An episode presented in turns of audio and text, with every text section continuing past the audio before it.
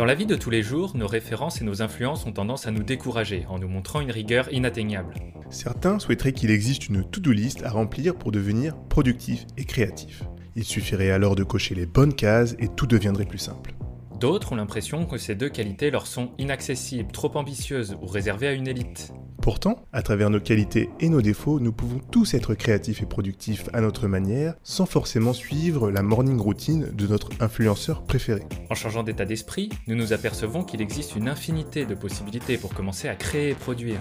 Alors commençons par parler ensemble de ce qui nous rend uniques, Nos loisirs, nos passions, notre travail, nos projets. Je suis Adama.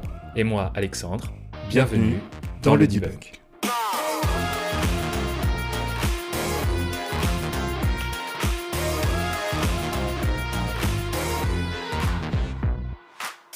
Ok, bonjour à tous euh, et bienvenue dans ce nouveau numéro de Le Debunk. Euh, avant toute chose, Adama, comment vas-tu? Écoute, ça va très bien. Ça va très bien. Ça fait longtemps qu'on ne s'est pas fait euh, un petit podcast. Ça fait longtemps peut-être que vous ne nous avez pas entendu. Vous devez être très heureux d'entendre notre voix douce, suave et mélodieuse, Chaleureuse. chaleureuse. Mais écoute, ça va bien. Je suis en vacances officiellement depuis hier soir, avant-hier soir, pardon. Et euh, je, voilà, j'ai hâte parce que je voyage demain euh, en Grèce et, euh, tout va pour le mieux. Tout va pour le mieux. Et toi? Eh ben, moi, c'est pas les vacances, mais bon, la période de Noël arrive, donc c'est une période qui est agréable. Mais euh, comme euh, régulièrement, bah, en cette fin d'année, enfin, dans les fins d'année, c'est toujours vachement chargé. C'est une période chargée euh, en termes de travail, en termes personnels. Il faut penser à beaucoup de choses, et c'est une période très chargée émotionnellement surtout. Et c'est du coup le sujet qui nous intéresse aujourd'hui, la charge émotionnelle, et peut-être comment bah, mieux gérer cette charge émotionnelle. Exactement. Comment, quels sont les outils, euh, les méthodes et l'état d'esprit à adopter euh, pour mieux gérer la charge émotionnelle euh, dans, des, dans des périodes comme ça qui nous mettent un peu sous pression, euh, avec beaucoup de choses à penser. Euh, voilà, on va, on va essayer de, voilà, de, de définir euh, quelques techniques avec vous et puis euh, donner euh, quelques, quelques tips, quelques astuces pour réussir à mieux gérer. Voilà, bah déjà une charge émotionnelle très forte. Je viens de m'apercevoir que mon ordinateur est pas branché, ce qui me fait très peur. Donc je vais résoudre cette charge émotionnelle tout de suite. Allez, ré- ré- résolvons cette charge émotionnelle, libérons-nous de ce fardeau. Euh, et en attendant, voilà, je fais euh, la petite pub, euh, le petit message publicitaire. Abonnez-vous sur notre page Instagram. N'hésitez pas à partager aussi notre, notre podcast. Et voilà, Alexandre est de retour. voilà, merci pour cette interlude de cette voix très agréable à écouter. Aujourd'hui, on va parler de, ch- de charge mentale, mais surtout, oui, de gestion émotionnelle à, tra- à travers plusieurs techniques. Euh, une de ces techniques, c'est euh, le, ce qu'on appelle le recadrage, le reframing en anglais. Oh yeah. Qu'est-ce que c'est qu'est-ce que qu'est-ce que c'est que le recadrage? Donc, on va vous lire une définition hein, toute bête, ça va nous permettre après de, de discuter autour de ça. Donc, le recadrage, c'est euh, c'est le recadrage connectif est une technique psychologique qui consiste à identifier puis à changer la façon dont les situations, les expériences, les événements, les idées et ou les émotions sont perçues. Voilà. Voilà ce que c'est le recadrage. C'est une très bonne, c'est une très bonne définition. Voilà. On vous laisse ici aujourd'hui. Merci d'avoir écouté Voilà, ce podcast. N'hésitez pas à vous abonner. Non, c'est super intéressant parce qu'en en effet, bah, quand on y réfléchit, les émotions qui, qui apparaissent, en fait, elles apparaissent souvent parce qu'il y a un décalage ou non entre ce qu'on attend et la réalité. Et c'est souvent en fait dans cet espace-là que arrive bah, soit la joie, soit la tristesse, soit la surprise. C'est dans, voilà, dans cette différence qu'il y a entre l'idée qu'on se fait des choses, de la façon dont vont se passer les choses et de la façon dont elles se passent réellement. Mm. Et en se posant la question du recadrage, en en prenant conscience, bah, en fait, on arrive à transformer un petit peu cet espace dans lequel on peut réagir, justement, et transformer la façon dont on, dont on aborde les événements avec des émotions différentes. Mm. Euh, Peut-être avant, on peut se demander qu'est-ce que c'est une émotion? Ouais, tout à fait. Euh, en fait, d'un point, de vue, vraiment purement scientifique, une émotion, c'est un bouleversement dans le corps. On a des hormones, on a des neurotransmetteurs. Enfin, notre corps, c'est une balance. Quand tout va bien, euh, le corps est, on va dire, balancé, équilibré. Et quand il se passe quelque chose, eh ben, euh, il y a une, la balance se déséquilibre. Ça, c'est une émotion. Dans notre corps, il y a une réaction chimique qui se passe. Et euh, je crois que c'est Antonio Damasio, qui est un écrivain, un neuroscientifique, etc., qui fait la différence entre les émotions et les sentiments. Une émotion, c'est la réaction physiologique du corps face à un stimuli extérieur, un stimulus, pardon, extérieur. Et le sentiment, bah, en fait, c'est juste la prise de conscience qu'on en a. Oui. Il se passe quelque chose dans notre corps, c'est l'émotion, et on en prend conscience, c'est le sentiment. Donc- Et l'effet du recadrage, ça va justement permettre d'avoir une prise de conscience plus forte bah, des émotions. Euh, on va mieux les comprendre et surtout on va pouvoir interagir dans, la, dans le contexte dans lequel s'inscrivent ces émotions pour pouvoir les transformer. Et l'idée, c'est surtout de transformer les émotions négatives en quelque chose de, de moins négatif. Donc, si je comprends bien, en gros, il y a, y a les émotions qu'on peut pas contrôler, c'est biologique, c'est euh, notre corps qui, qui envoie des, des signaux. Et il y a les sentiments, qui, ce qui est la traduction de ces émotions, mais sur lequel on a normalement un peu plus de contrôle. Et donc, Tout à si fait. je résume, le recadrage est là finalement pour prendre ces stimuli des émotions et les transformer en sentiments. Et la plupart du temps, on a l'impression que finalement, on n'a pas de contrôle là-dessus. C'est-à-dire qu'il se passe quelque chose dans notre vie de tous les jours qui est très agaçant et on a envie de ressentir euh, de, de la colère parce qu'on voit euh, les, les- les Ouais. émotions qui sont. Euh, et on, on pense que naturellement, bah, on doit ressentir de la colère. Alors que non. On peut prendre de la distance vis-à-vis de ce qui arrive et euh, changer ce sentiment en, en autre chose. C'est exactement ça. C'est exactement ça. Euh, voilà. Bah, en fait, je ressens de la colère. Pourquoi je ressens de la colère? Parce que j'aimerais que cette chose-là, ne... j'aimerais que cette chose qui m'énerve ne soit pas là, ou alors je m'attendais à ce que ça se passe bien, puis en fait ça se passe pas bien. Et c'est ce décalage qui va générer de la colère. C'est pas plus qu'on... ce qui se passe en tant que tel. C'est vraiment notre euh, l'idée qu'on s'en faisait et le, bah, le fait que ça soit pas exactement comme ce qu'on s'en faisait. C'est comme euh, si vous reprenez par exemple les embouteillages. Bah les embouteillages que vous n'avez pas pu prévoir sont toujours beaucoup plus chiants que ceux que vous vous êtes dit, bah de toute façon Mm. je sais qu'il y aura des embouteillages, tant pis, voilà c'est comme ça. Bah en fait il est là, il est là tout le concept de- du recadrage et de ce podcast, c'est de se dire que quand on arrive à, à transformer la perception qu'on a des choses que l'on vit, bah on peut directement influencer les émotions qu'on ressent.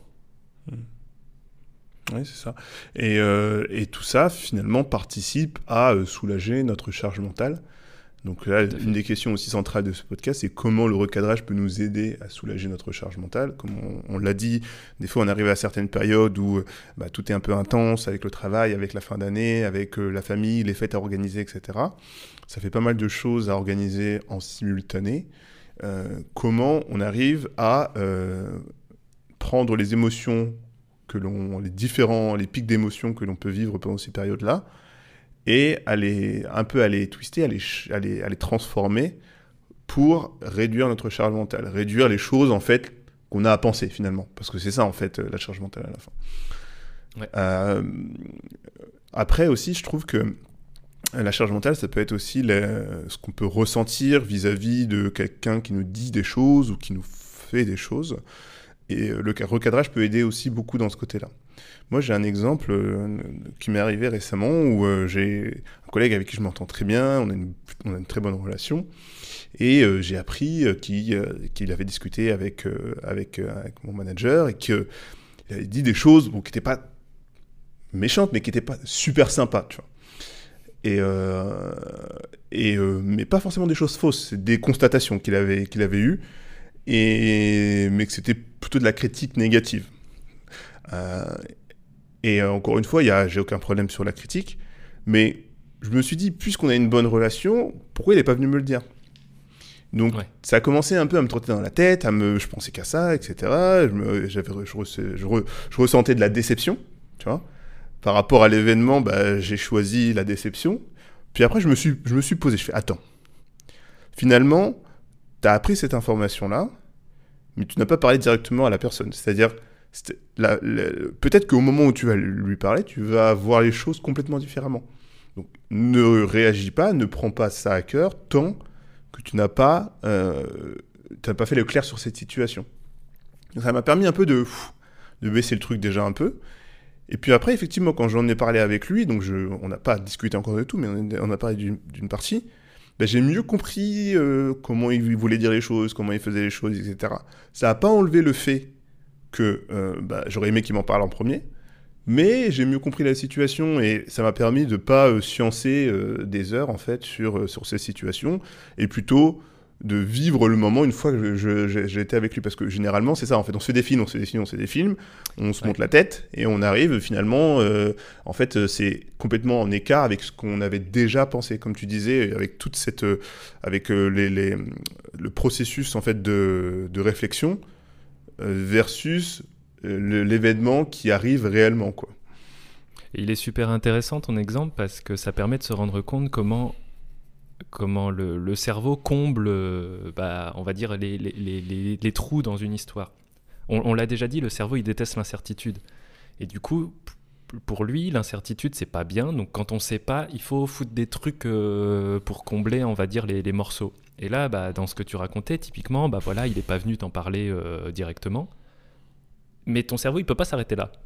Du coup, il va se mm. dire ah bah il n'est pas venu m'en parler directement parce que ta ta ta ta ta ta. Et en plus, il y a un autre truc du cerveau, c'est qu'il adore se concentrer sur ce qui va pas.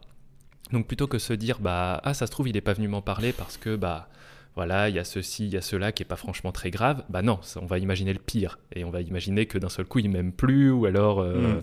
il m'en veut ou alors il y a un truc qu'il voulait pas me dire. Enfin voilà. Et c'est vrai que du coup bah on va faire des plans sur la comète, on va s'imaginer des histoires qui vont venir empirer les choses alors que bah il suffit juste parfois de tirer les choses au clair et d'arriver à prendre en fait un peu de, la distance avec des, des faits et euh, toutes les idées qu'on s'en fait justement. Oui. Non mais c'est exactement ça. Et puis de... C'est ça, de, réussir à prendre du recul et euh, à, euh, à définir en fait bah, les choses qui sont sous mon contrôle et les choses mmh. qui ne le sont pas. finalement, le recadrage, c'est quoi? Euh, c'est passer d'un mode réactif à un mode proactif. Donc ça, ça c'est un terme qui, est, euh, qui sont beaucoup développés dans le livre de, de, de, Stephen Covey. Euh, et être proactif, c'est l'une des habitudes, selon lui, qui nous aide à réussir tout ce qu'on entreprend. Voilà. Donc c'est un livre très intéressant qu'on vous, recommande. mais en gros, il définit les réactifs et les proactifs. Donc dans, les réactifs, en fait, euh, c'est euh, la typologie de personnes qui se concentrent uniquement sur les choses qu'ils ne peuvent pas contrôler. Par exemple, en ce moment, le sujet phare, c'est euh, l'augmentation des prix. Ah, tout augmente, etc. On va jamais s'en sortir. on nous, c'est le gouvernement, ils prennent de l'argent dans nos poches, ils augmentent les prix, l'essence, etc. Donc, en fait, Ici, on va venir se concentrer sur un événement où on n'a pas du tout le contrôle. C'est-à-dire, on n'a pas de baguette magique pour faire baisser les prix du jour au lendemain, nous, en tant qu'individus. Euh, donc, se concentrer sur cet événement qui gère, qui génère de la charge mentale, bah ça va, ça va pas aider en fait. Ça va pas aider. Donc, ici, en fait, il faudrait essayer de retourner la situation, faire un recadrage et essayer de voir les choses un peu différemment. Qu'est-ce que moi je peux faire vis-à-vis de, l'augmentation des prix? Voilà. Et il y a plein de choses à faire. Peut-être qu'on peut apprendre à mieux consommer, à changer un peu notre mode de consommation, à arrêter d'acheter des produits pardon, qui sont importés. Il y a plein de choses qui, qui, peuvent être mises en place pour, euh, pour baisser notre charge mentale et avoir une action ou une influence sur une préoccupation. C'est pour, pour, la réactivité. Ouais, c'est une très bonne réflexion. Et on peut se rendre compte, c'est le principe même de se plaindre. Hein. Il y a énormément de gens qui se plaignent, et même nous, hein, on se plaint aussi quand on, voilà, que ça, ça nous arrive très régulièrement. Et c'est ce principe même d'être réactif. Mm. En fait, il nous arrive quelque chose, et donc on se plaint. Et pourquoi est-ce qu'on se plaint? Parce que se plaindre, bah, c'est d'une certaine manière une façon de se défendre, de se dédouaner. On se dit ah c'est pas notre faute, donc du coup patati patata. Se plaindre, c'est tout bêtement en fait vouloir déporter euh, la faute sur quelque chose d'autre que nous quoi. Mm. c'est ça. Et puis aussi, ça a, une, ça a quelque chose, euh, se plaindre, c'est que ça génère moins d'efforts que euh, faire une action. Donc là, un réactif, ici, lui, il va plutôt se plaindre vis-à-vis d'une situation. Et euh, ça, c'est la, solution de facilité. Et c'est la raison principale pour laquelle la plupart des gens sont réactifs finalement. Parce que c'est la solution de facilité, ça ne demande aucun effort. Alors que être proactif, c'est se concentrer sur les choses dont on a le contrôle. Et donc, ça veut dire, ça vient avec son lot d'action lot d'action qu'on n'a pas forcément envie de faire tout de suite parce que euh, la situation est, euh, on est tributaire de cette situation. Le problème d'être euh, d'être réactif, je pense, ça, ça pose un problème majeur, c'est que on se plaint, mais on augmente notre charge mentale, donc en fait, ça vient avec un coût émotionnel finalement. Hmm. Bah c'est c'est un coût émotionnel aussi parce qu'on a, la, on a la sensation qu'il faut mieux accepter ce coût émotionnel à court terme plutôt que d'envisager des efforts à long terme, comme tu disais là. Le, hmm. le cerveau préfère accepter d'avoir un petit peu mal tout de suite plutôt que de se dire Ah, ça se trouve, je vais devoir faire des efforts, chose que le cerveau perçoit de manière très négative. Il va falloir que je fasse des plannings, il va falloir que j'entreprenne hmm. des actions, etc. Et en fait, bah non, ça le cerveau, même si c'est notre capacité en tant qu'humain justement de pouvoir se projeter dans le temps, bah on n'aime pas trop, hein, on n'aime pas trop, donc euh, on préfère bah, en effet se plaindre, se dire ah je j'ai un petit peu mal aujourd'hui, je courbe un peu les chines aujourd'hui, tant pis, mais au moins euh, c'est pas de ma faute, euh, mais voilà. Mais sauf que je pense vraiment que je pense vraiment qu'on est on est on, voit cette partie-là. C'est pas comme si euh, on était complètement aveugle et on est, on est réactif et on se concentre uniquement sur les choses dont on a le contrôle. Je pense qu'on est très conscient qu'il y a des choses qu'on peut faire, sauf que comme ça vient avec son lot d'actions innombrables, ben on préfère procrastiner de dire je ne le ferai pas ou je le remettrai à plus tard et se, et se plaindre dans l'instant présent. Quoi. Bien sûr. Mais et, c'est là tout le cœur justement de ce podcast et de ce qu'on essaie de transmettre à travers le debunk, c'est qu'en prenant conscience de tout ça, on peut ensuite mettre en place les bons outils et les bonnes méthodes bah, pour arrêter en fait de répondre de manière très, euh, très instinctive à toutes ces choses qui ont plutôt tendance à nous tirer vers le bas en fait. On parle de, la, mmh. de la réactivité, on parle de se plaindre, on parle des émotions euh, auxquelles on s'assit, auxquelles on se... C'est pas s'assimile auquel on s'identifie beaucoup trop, plutôt que justement pouvoir faire un step, euh, voilà, un, pied, un, oh putain, je cherche mes mots, un, pas, en arrière, un pas en arrière, un pas en arrière, et puis ensuite bah, pouvoir justement travailler là-dessus. Avec, euh, bah voilà, en faisant un petit peu des efforts, mais en pouvant se dire qu'il y a tellement à gagner au bout du tunnel en fait. Hmm. Oui, et puis euh, je pense qu'à la fin du, de tout ça, ce qui a à gagner, c'est quoi? Bah, C'est le fait d'être heureux. D'ailleurs, c'est la définition de Épictète, euh, qui est un philosophe euh, grec, euh, qui est, on va dire, le père fondateur de ce qu'on appelle le stoïcisme. On y reviendra après. Mm. Mais Épithète dit, pour être heureux, un homme doit d'abord considérer les choses qui sont sous son contrôle en tant que telles et les choses qui ne sont pas sous son contrôle en tant que telles. Donc pour lui, vraiment, c'est même le fait d'être proactif, de réussir à se concentrer sur les choses sur lesquelles on a notre contrôle, c'est la clé pour être heureux. Euh, et donc c'est vraiment ça finalement l'objectif final. C'est-à-dire qu'en réduisant notre charge mentale, en réduisant notre stress, etc., c'est vrai qu'on vit une vie beaucoup plus agréable à la fin. On vit une vie avec moins de soucis et beaucoup plus de tranquillité parce qu'on sait que les, toutes les choses sur lesquelles on pouvait agir, on a agi. Voilà. Et on n'a rien à se reprocher finalement. Et malheureusement, je pense que beaucoup de gens repoussent un peu cette idée-là parce que bah, regarder les choses qui sont sous notre contrôle, c'est accepter des responsabilités, donc c'est accepter une charge. En fait, on, renverse un peu le, système. On a l'impression que, en rejetant un peu toutes les choses sur euh, toute la cause sur les choses qu'on ne maîtrise pas, bah, en fait, on, se substitue à une charge mentale euh, qui, devrait, qui ne devrait pas être là. Mais alors que c'est tout l'inverse Mm. C'est tout l'inverse. Il faut accepter d'avoir des responsabilités. il faut accepter justement qu'une d'une certaine manière, la liberté, bah, c'est d'avoir le choix. Mm. Et avoir le choix, bah, c'est accepter que euh, voilà, j'ai le contrôle sur cette chose-là et qu'il faut mieux que je me concentre sur ça plutôt que sur les choses qui de toute façon vont m'arriver. Il y, a des choses qui nous arrivent tous les jours qu'on ne maîtrise pas. Bah, ça sert à rien d'encombrer notre esprit avec. Non, mais tu as raison, je pense que tu soulèves un point intéressant, c'est de dire que finalement, parfois on a un peu peur de prendre des responsabilités, que ce soit au travail mm. ou dans notre vie perso, etc. De se dire que si on prend notre, des responsabilités, bah, ça va venir avec son lot de soucis.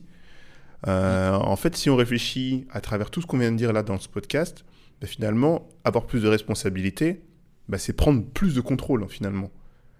Et on vient de dire que finalement, on peut pas, il faut arrêter de se concentrer sur les choses sur lesquelles on n'a pas notre contrôle et plutôt faire le focus sur les choses sur lesquelles on a notre contrôle. Donc, donc si on fait une formule mathématique, responsabilité égale, égale euh, avoir plus de contrôle, donc plus de liberté, donc, plus, euh, donc moins de charge mentale finalement. Et donc, à la fin, on, est, on, serait un peu plus, on devrait être un peu plus heureux, quoi. Si la formule fonctionne. C'est tout à fait ça. Euh, Et juste pour, je, reviens juste rapidement sur le, stoïcisme, parce qu'on n'a pas expliqué vraiment ce que ce que c'est. En fait, le principe central du stoïcisme, c'est la dichotomie du contrôle. Donc, c'est la séparation entre les choses sur lesquelles, donc les choses sur lesquelles on peut avoir une influence et les choses sur lesquelles on ne peut pas. Voilà. Et donc, si on arrive à être, à, savoir faire preuve de discernement et être super clairvoyant entre, sur les choses que je peux contrôler et les choses que je ne peux pas contrôler, bah, on est quelque part euh, stoïque, on, rentre un peu dans ces démarches du, stoïcisme, et euh, bah, ça nous permet de vivre normalement une vie un peu plus heureuse.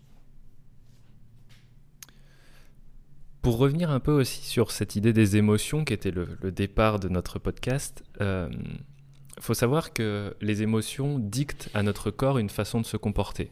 Euh, si je prends un exemple, par exemple, quand on est en colère, bah, on, crispe nos muscles du visage, par exemple.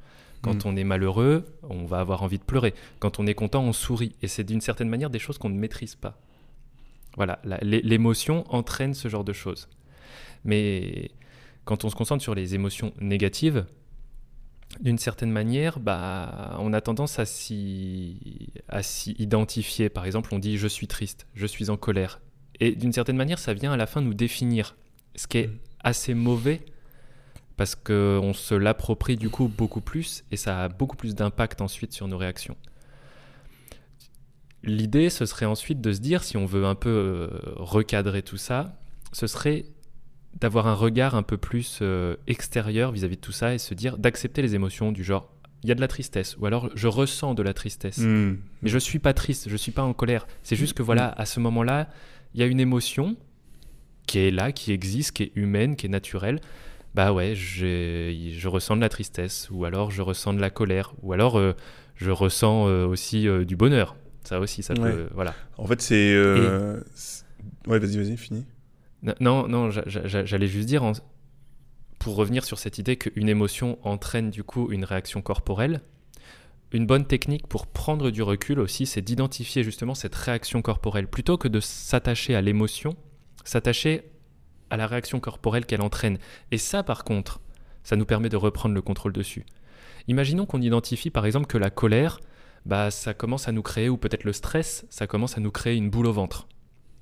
Bah, plutôt que de se dire ah, je suis stressé, je sais pas ce qui va, etc., bah, se concentrer sur cette boule au ventre. Elle est là. Et maintenant, à partir de là, comment je peux peut-être travailler à relâcher un peu les muscles, me changer la tête. En fait, se concentrer justement sur des choses qui sont, comment dire, palpables, existantes, comme cette boule au ventre.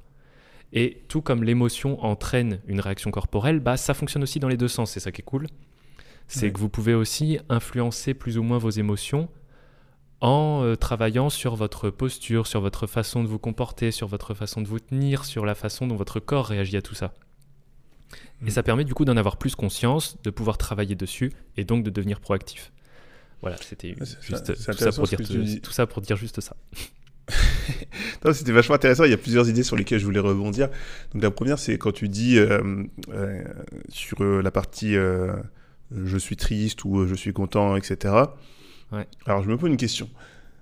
Est-ce que il faudrait pas avoir justement ce détourner cette partie identification, de dire je suis, je suis, je suis, c'est-à-dire coller un peu cette émotion à soi-même. Euh, il ne faudrait pas la détourner uniquement pour les, les, les, émotions négatives. Parce que finalement, dire je suis content, c'est plutôt cool. Euh, tout à fait. Mais, euh, mais effectivement, dire je suis en colère, bah, ça peut que nous tirer vers, le bas finalement.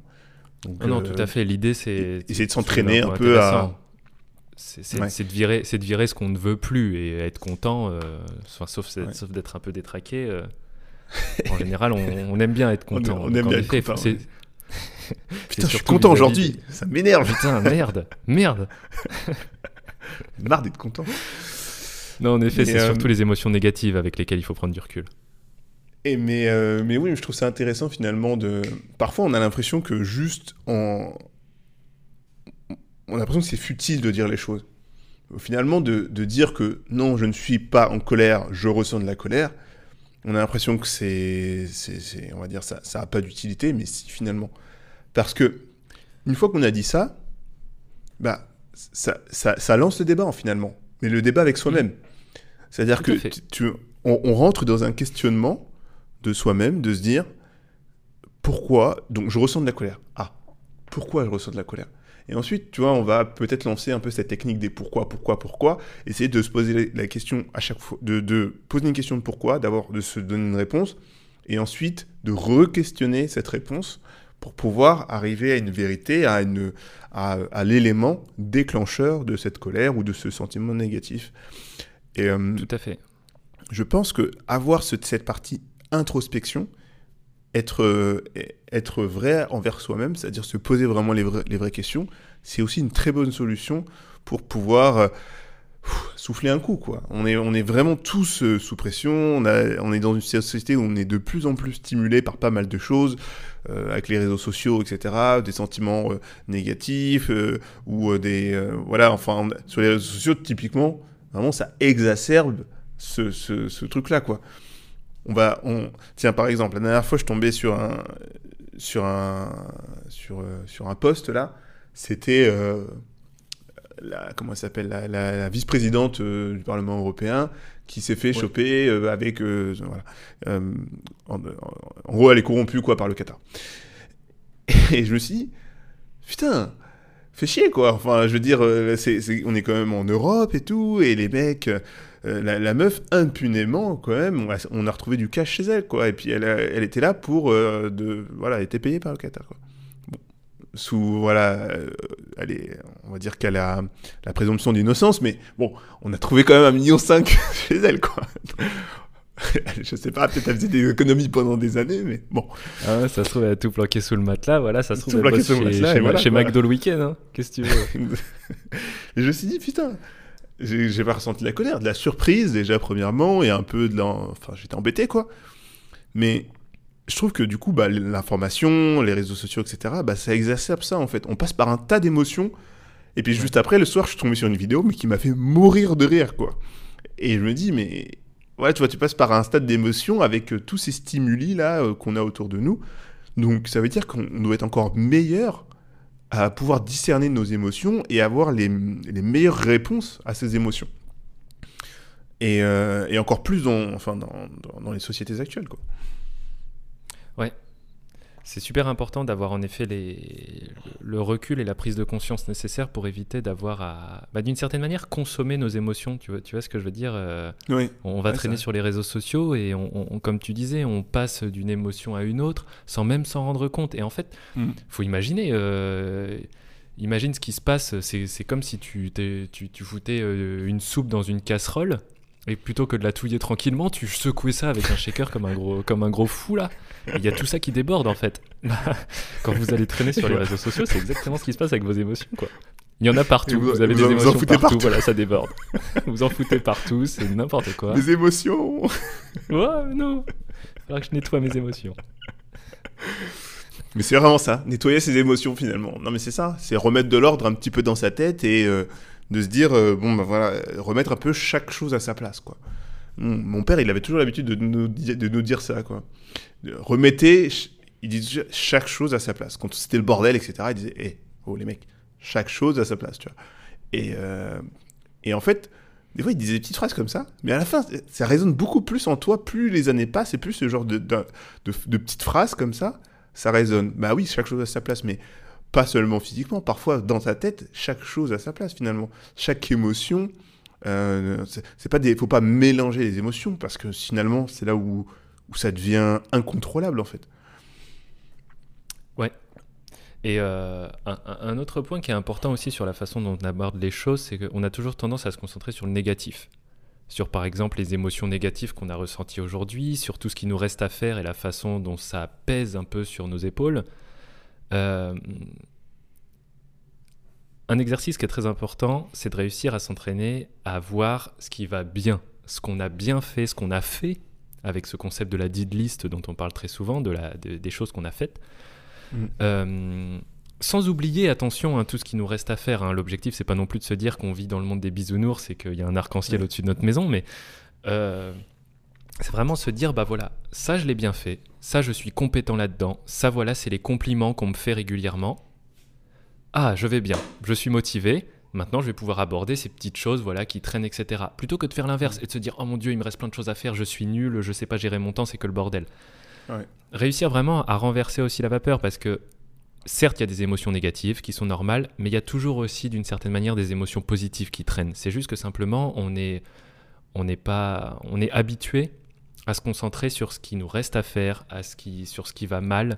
C'est comme, ce vous savez, c'est comme euh, les commentaires sur Amazon. Vous avez un produit qui est super bien noté, vous avez 3000 reviews, les gens ils sont trop contents, et à un moment vous tombez sur le commentaire négatif. Ouais. Et là vous vous dites, si et ça- là vous et vous si ça m'arrive. Ouais. Et si ça m'arrive? Et si j'étais ce con, en effet, qui n'était pas content? Ouais, Et-. Et, et- et- et- et je vous- et je- sans savoir pourquoi, ce commentaire négatif prend une ampleur de dingue et vous fait complètement douter sur la valeur du produit, alors qu'il y a des millions, enfin, non, peut-être pas des millions, des milliers de gens qui, sont sup- qui en sont super contents. Et euh, bah, en fait, d'une certaine manière, vous traitez souvent le quotidien, on traite le quotidien de la même manière. On se concentre sur le truc qui va pas, alors qu'il y a tellement de choses qui, va, euh, qui vont autour.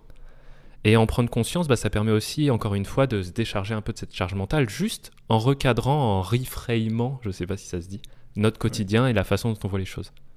Tout à fait. Ah, je suis complètement d'accord avec toi. Je pense que ce, c'est un podcast très important qui, qui tourne autour finalement de. qui, qui découvre, en plus c'est un peu ça hein, l'esprit du, de- de- du debunk, qui, euh, qui fait un peu, qui dépoussière un peu les façons de faire de, de- de tout le monde et euh, qui, euh, qui met en lumière sur euh, bah, des, des, des- choses qui sont importantes à savoir finalement.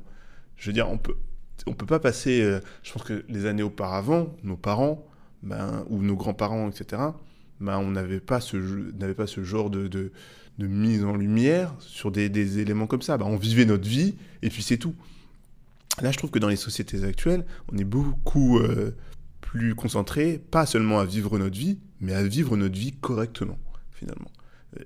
À vivre notre vie avec euh, bah, être heureux, tu vois, d'avoir, euh, euh, cette volonté de, bah, de vivre une vie assez tranquille, heureuse, entourée, etc. Et ça passe par, par un, certain travail. Il faut travailler à être heureux finalement. Tu vois, ça, ça va pas tomber d'un seul coup parce que mine de rien, il y a beaucoup de choses qui naturellement en fait nous, nous font qu'on va se saboter quoi. C'est une super transition vers ce que, ce que je voulais dire, travailler à être heureux. Euh, je crois que c'est euh, aussi dans le livre de Stephen Covey, euh, Les 7 habitudes de ceux qui réalisent tout ce qu'ils entreprennent. Enfin bref, ce, ce Ouais. titre est beaucoup trop long, je lui dirai à Stephen Covey.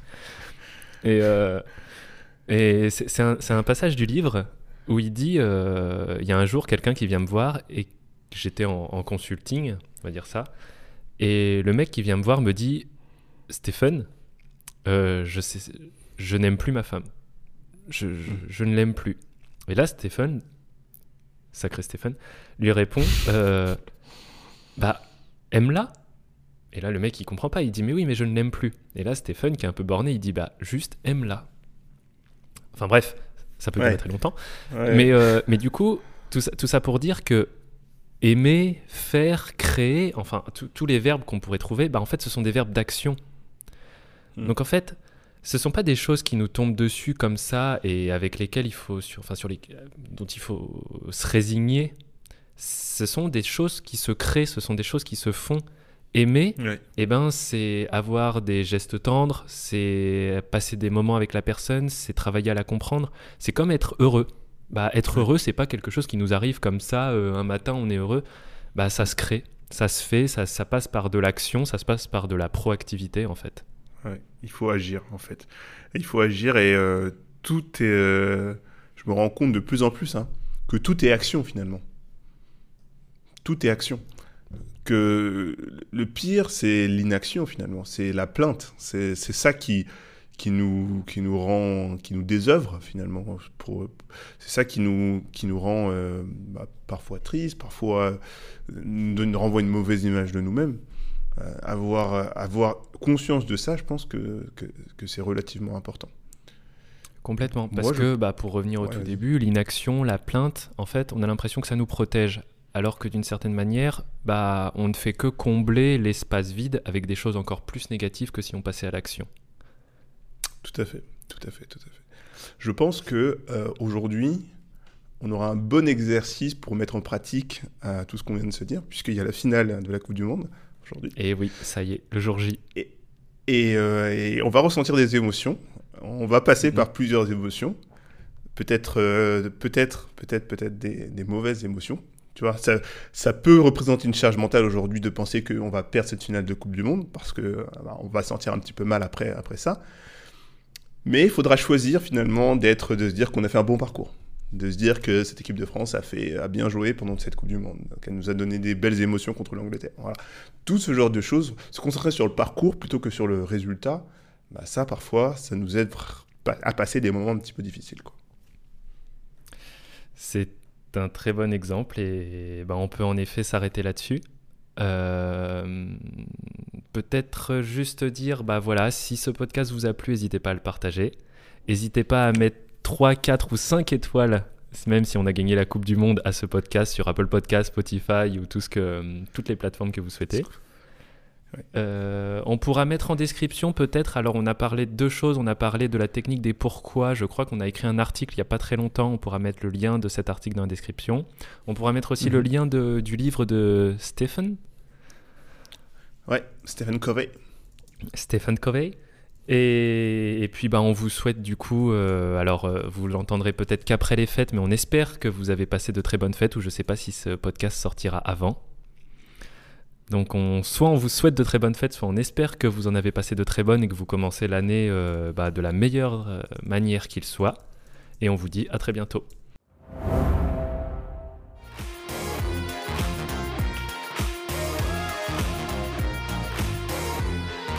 Nous espérons que cet épisode vous a plu et qu'il vous aura été utile dans votre recherche de productivité et de créativité. N'hésitez pas à laisser un commentaire si vous avez aimé le contenu. Si vous souhaitez partager une expérience avec nous. Ou si vous voulez, vous aussi, contribuer à développer le debunk. Vous pourrez trouver toutes les informations relatives au contenu en description du podcast. Et aussi retrouver plus de contenu sur le développement personnel sur notre page Instagram, le debunk. Nous vous remercions d'avoir partagé cette réflexion en notre compagnie et, nous, vous disons à la semaine prochaine.